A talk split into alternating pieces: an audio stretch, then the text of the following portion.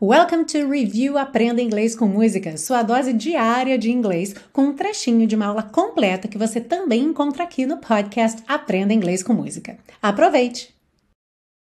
Bom, vamos finalizar a nossa aula então com a prática da pronúncia. Lembrando que você pode baixar o PDF com todas as anotações, inclusive a legenda das cores, onde eu pinto letras que não são pronunciadas ou que merecem uma atenção especial. Vamos lá.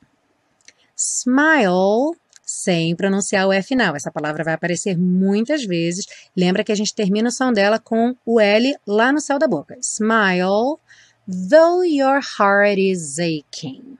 Bom, though, although, even though, todas essas palavras que terminam com GH, o GH não vai ser pronunciado, então não se preocupe com ele. Though your heart is, aqui a gente tem o T do heart juntando com is, tendo aquela modificação do som rarará. Então, though your heart is aching, is aching. Juntamos o is com aching e o G do aching, como do breaking, como do shining, não vai ser pronunciado. Já sabemos que o G do ing nunca é pronunciado, né?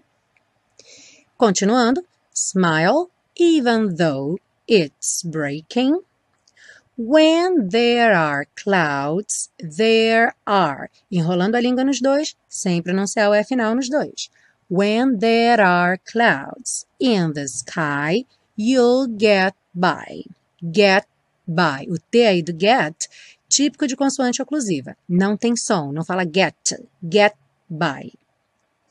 If you, juntando if com you, if you smile, through, through. Essa palavra causa um pouco de dificuldade para algumas pessoas, mas é só botar a ponta da língua lá no dente e trazer já puxando o R.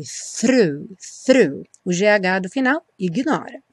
Through your fear and sorrow, smile and maybe tomorrow and maybe. Passa do N direto para o M, and maybe, porque o D do and não vai ser pronunciado.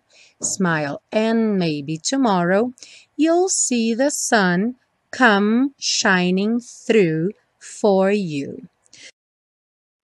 Ah, e se você busca um curso de inglês passo a passo com a minha orientação, conheça o Intensivo de Inglês da Teacher Milena, meu curso de inglês que te oferece 30 dias de garantia incondicional.